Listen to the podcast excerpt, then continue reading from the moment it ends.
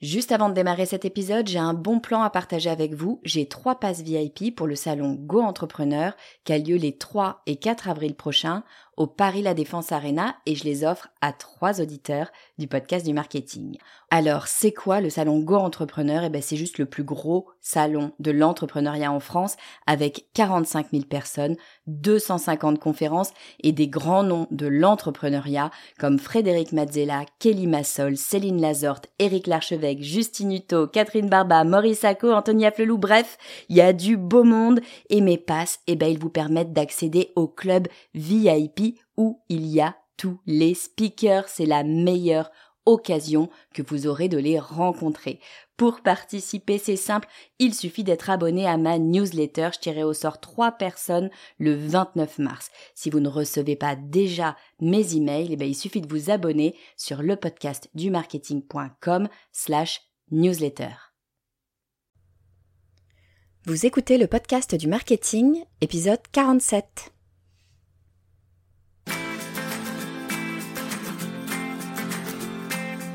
Bonjour et bienvenue. Je suis Estelle Ballot et je suis ravie de vous recevoir sur le podcast du marketing. À chaque épisode, je vous propose d'analyser les techniques marketing qui marchent, pas à pas et très concrètement, pour développer votre activité. La formation n'a jamais été aussi accessible qu'aujourd'hui. Elle est partout sur Internet. Vous avez des contenus gratuits comme le podcast du marketing. Vous avez des contenus payants. Vous avez même maintenant accès aux plus grandes universités mondiales. Et c'est une très bonne nouvelle parce qu'à mon avis, se former, c'est une nécessité. Et il faut pouvoir se former tout au long de sa vie parce que ben, notre monde change à une vitesse folle et comme jamais auparavant.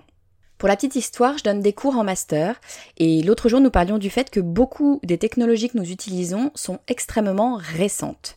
Je fais alors remarquer à mes élèves que bah, les emails ne sont devenus populaires qu'il y a 20 euh, ans et que lors de mes premiers stages, on se servait encore du fax. Et là, gros blanc, jusqu'à ce qu'un de mes élèves me demande c'est quoi un fax? Bref, tout ça pour dire que les choses vont vite, nos méthodes de travail actuelles peuvent vite devenir obsolètes, voire même totalement disparaître. Alors c'est évidemment encore plus vrai lorsqu'on parle de marketing digital. Le marketing digital se réinvente tous les jours. De nouveaux outils sont développés, de nouveaux usages adoptés et bien sûr de nouvelles stratégies sont constamment créées. C'est simple, il y a 20 ans c'est le marketing digital qui n'existait pas. Donc pas le choix, pour ne pas se trouver à la traîne et pour ne pas passer à côté des dernières pratiques, il faut continuellement se former. Alors pour tout vous dire, moi j'ai mis en place un rituel dans mon emploi du temps. Je consacre au minimum une demi-journée toutes les deux semaines à ma formation. Une demi-journée, bah c'est pas rien, c'est 5% de mon temps. Alors, ce que j'appelle formation, c'est très large. Hein. Bien souvent, bah, c'est de l'auto-formation. Je creuse un sujet que je maîtrise pas en me documentant sur Internet, en lisant des livres, bien sûr, mais ça peut aussi être euh, en suivant une formation en ligne ou alors une formation classique en présentiel, même si bien évidemment, en ce moment, bah, ça, c'est pas possible. Donc, deux demi-journées par mois, je sors la tête de mon travail, de mes tâches quotidiennes, et je me forme sur un sujet que j'estime être important pour mon activité. Et deux demi-journées, ben, c'est un minimum. Lorsque je suis une formation plus complète, ben, évidemment, je peux y consacrer beaucoup plus de temps. En ce moment, je suis un programme sur 12 semaines et je peux vous dire que j'y passe beaucoup plus que quelques heures. Je suis de ces personnes qui adorent apprendre de nouvelles choses et je suis persuadée que c'est le cas de tous les entrepreneurs. Il faut aimer apprendre. Mais on est toutes pareilles, les journées sont bien remplies, donc on a rarement le temps de se poser sur une formation. La solution pour moi, c'est de créer cette routine des deux demi-journées et de bloquer du temps pour elle. Et quand je dis que je bloque deux demi-journées, je les bloque littéralement dans mon agenda. C'est inscrit, je ne prends pas de rendez-vous, je ne prévois pas de travailler sur quoi que ce soit d'autre, je réserve ma demi-journée à la formation. Alors pourquoi est-ce que je fais ça? Eh bien parce que c'est essentiel pour continuer d'avancer. Le principe de l'entrepreneur, c'est qu'il doit toujours avancer, stagner, c'est reculer. Me former, bah, c'est bien sûr me donner les moyens d'améliorer mon activité, mais c'est aussi m'ouvrir l'esprit. C'est voir les choses différemment et puis bah, penser à autre chose qu'au quotidien de mon entreprise, et donc bah, ça m'ouvre l'esprit. Je vous invite à tester, vous verrez à chaque formation, à chaque fois que vous sortez de votre zone de confort, bah, de nouvelles idées ou de nouvelles façons de voir les choses viennent à vous et ça c'est extrêmement précieux lorsqu'on est entrepreneur. Alors vous allez me dire, euh, mais on va pas se former à tout, de toute façon, bah, je peux pas tout faire. Parfois c'est bien plus efficace de confier le job à quelqu'un d'autre. Je suis complètement d'accord.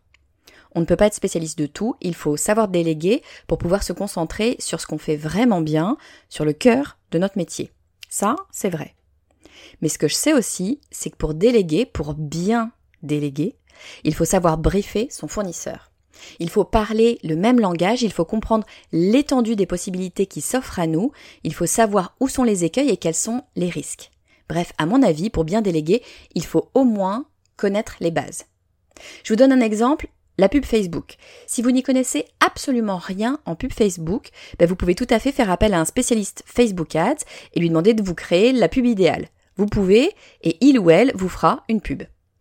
Mais pour que votre prestataire soit en mesure de vous faire la meilleure pub possible, ben, il faut que vous lui donniez les informations dont il a besoin, il faut que vous soyez en mesure de lui parler des spécificités de votre entreprise qui ne soupçonne même pas. Et disons-le, ben, pour négocier, vous avez tout intérêt à savoir ce qui est faisable ou non, ce qui prend du temps ou alors ce qui s'automatise. Si vous n'avez pas ces bases-là, vous ne jouez pas à armes égales et vous ne pouvez pas obtenir le meilleur de votre partenaire. Alors, vous n'avez pas à devenir une spécialiste des Facebook Ads, mais vous avez intérêt à connaître les bases, comprendre les termes et savoir quelles sont vos options pour construire le brief qui va permettre au prestataire de vous faire la meilleure pub possible. Donc typiquement sur ma liste, il y a me former au Facebook Ads, d'abord les bases et probablement dans un deuxième temps, je prendrai un module un peu plus avancé tout simplement parce que les Facebook Ads sont tellement importantes. Je crois que cet attrait pour les formations me vient de la toute première entreprise pour qui j'ai travaillé.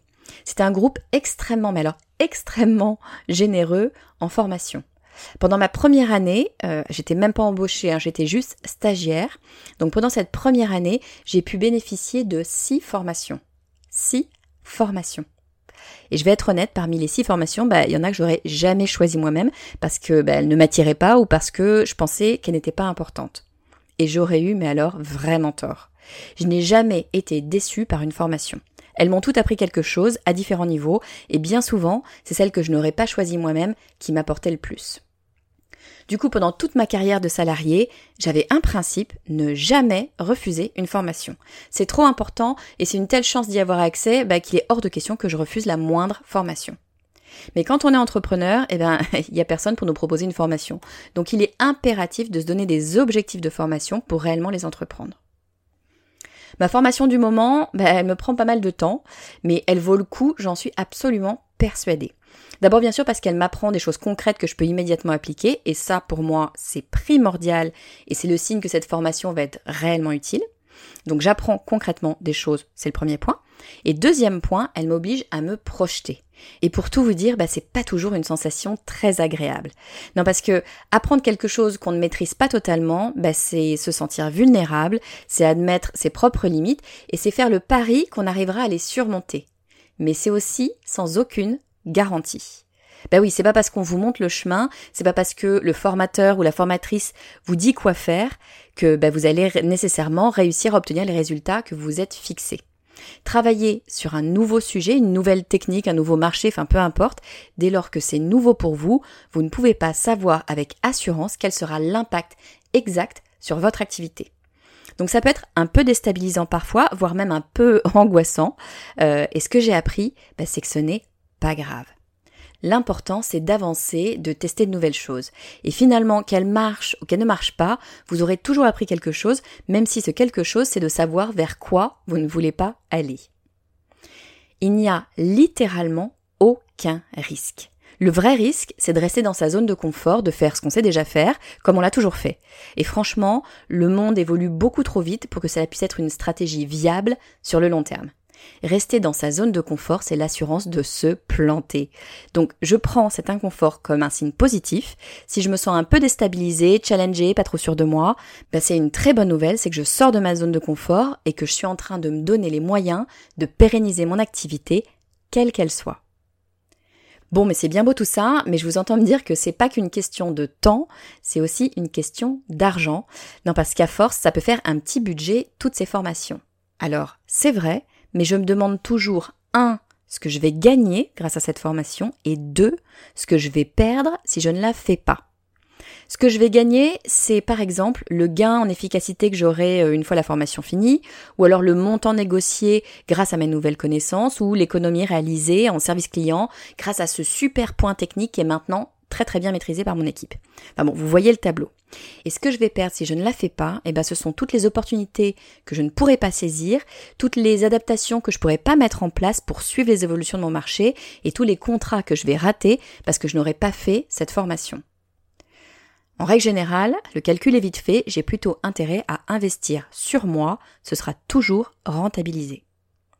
Bon, mais c'est bien beau tout ça, mais euh, on n'en a pas toujours les moyens. Hein. c'est de la trésor et on va pas se mentir, les temps sont durs, donc la trésor disponible, on n'en a peut-être pas.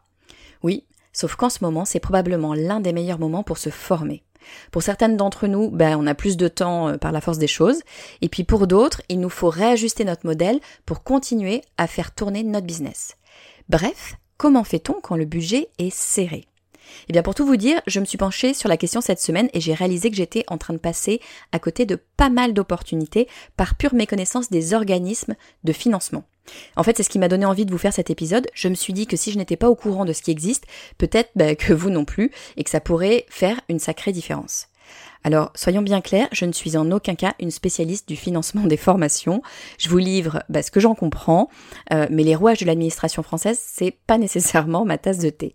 Donc, si l'une des options dont je vais vous parler vous intéresse, je vous invite en premier lieu à contacter l'organisme concerné pour qu'il vous donne toutes les informations pour votre cas spécifique.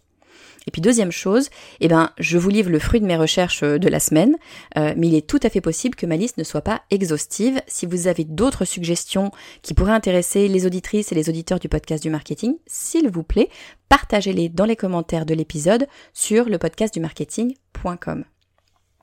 Alors concrètement, j'ai identifié trois types de financement. Euh, je laisse de côté volontairement Pôle Emploi que j'ai eu au téléphone dans la semaine et qui m'a clairement expliqué que les financements de formation sont désormais réservés à ceux qui n'avaient quasi pas de qualification. Alors je sais pas si c'est valable que pour mon pôle emploi ou pour tous, mais entre nous, je trouve ça très bien, autant que le budget aille pour ceux qui en ont le plus besoin. Je n'y vois aucun inconvénient, d'autant que, comme je vous le disais, il existe d'autres voies. La toute première, c'est le fameux CPF. Vous en avez certainement déjà entendu parler, il s'agit du compte personnel de formation. Toute personne qui travaille a un compte personnel de formation sur lequel s'accumulent des fonds qui ont vocation à être utilisés pour payer une formation certifiante. Alors qu'est-ce que c'est qu'une formation certifiante? Eh bien grosso modo, c'est une formation qui vous accorde une certification, en gros, bah, vous passez un examen à la fin. Alors attention, vous ne pouvez pas choisir n'importe quelle formation, il faut que ce soit une formation accréditée. Elles ne sont a priori pas très très dures à trouver. Hein. Vous pouvez consulter l'annuaire sur le site Mon compte formation, je vous mettrai le, lien dans les notes de l'épisode. Et de façon générale, quand une formation peut bénéficier du CPF, il le marque en gros.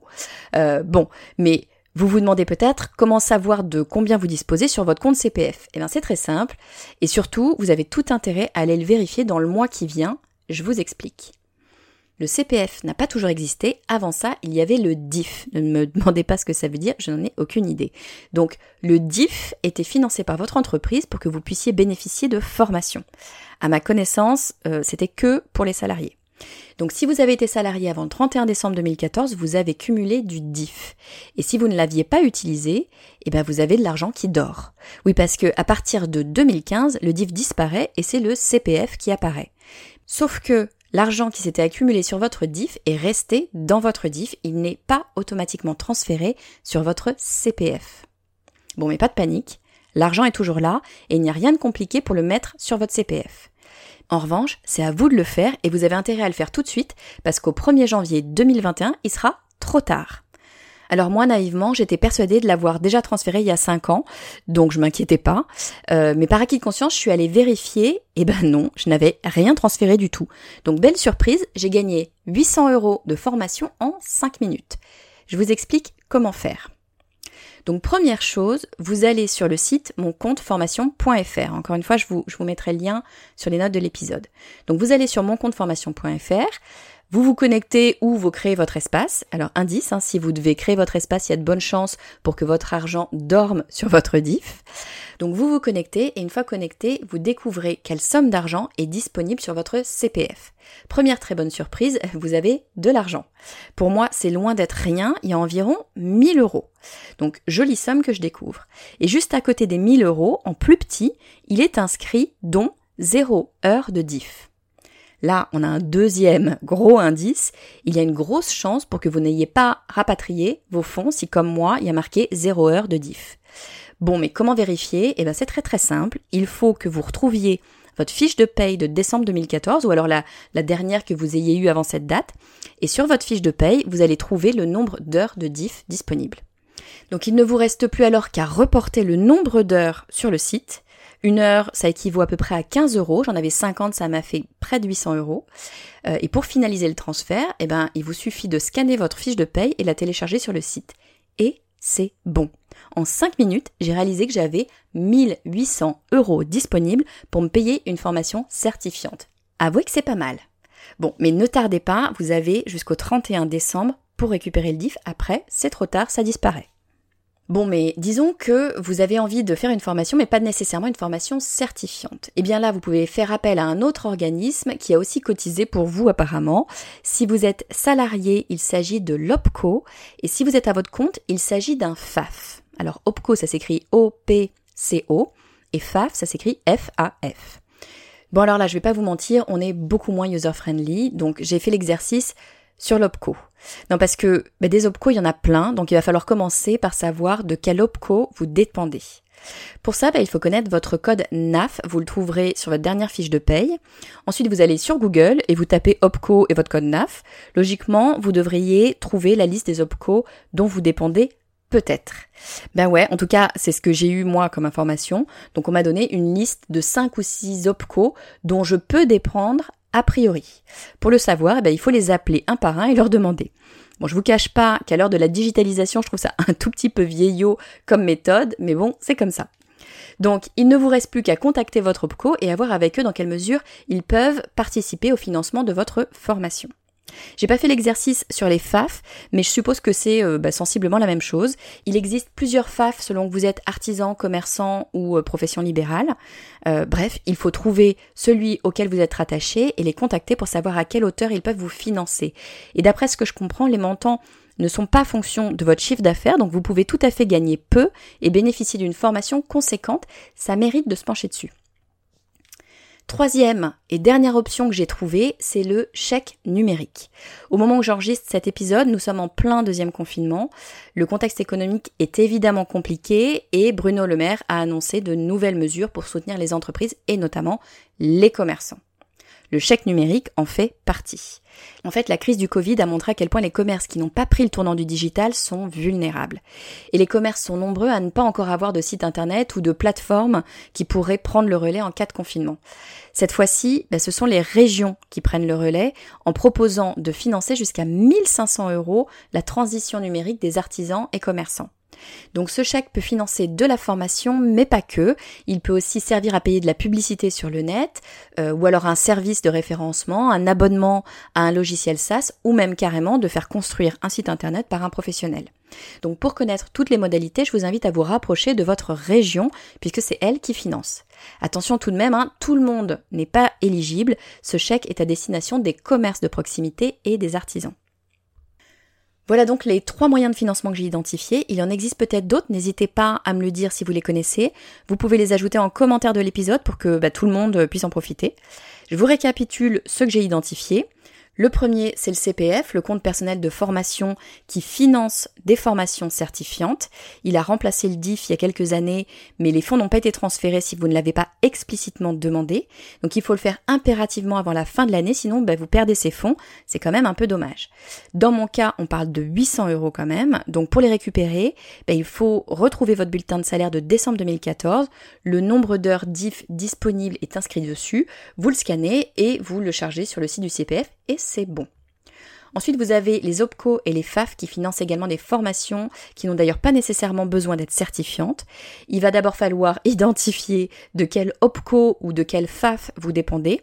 Une petite recherche sur Google devrait vous aider et ensuite il ne reste plus qu'à les contacter pour leur demander dans quelle mesure bah, ils peuvent vous aider. Il semblerait qu'ils soient assez généreux. Et troisième position qui concerne là les commerçants et les artisans, il s'agit du chèque numérique qui peut aller jusqu'à 1500 euros et qui sera remis par votre région. Alors cet épisode était un peu différent des épisodes habituels, mais je pense sincèrement que la formation continue tout au long de notre carrière est essentielle. Le monde bouge vite et il bah, faut se donner les moyens de s'adapter au mieux pour pouvoir bénéficier des opportunités que la vie nous propose. Quand j'ai commencé ma carrière, j'avais pour règle de ne jamais, jamais refuser une formation. Quoi qu'il arrive, bah, il en ressort toujours des éléments positifs. J'ai gardé cette habitude et chaque formation, qu'elle soit payante ou non d'ailleurs, chaque formation m'apporte énormément. Des nouvelles connaissances bien sûr, mais ça va bien souvent plus loin. Une idée amenant une autre, bah, les formations m'ouvrent généralement plusieurs nouvelles portes. J'espère que cet épisode aura pu vous donner envie de vous former, vous aura peut-être fait réaliser que vous aviez droit de vous former et que ça n'avait pas besoin de vous coûter un rein. Si vous aimez le podcast du marketing, si vous ne l'avez pas déjà fait, si vous l'avez déjà fait, vous avez ma gratitude éternelle. Donc si vous voulez m'aider, le meilleur moyen, c'est de laisser un avis 5 étoiles sur iTunes avec un petit message, c'est encore mieux. Le prochain épisode, c'est jeudi prochain et on parlera de vente, mais pas de n'importe quel type de vente, on parlera de savoir se vendre. Je vous dis à très vite.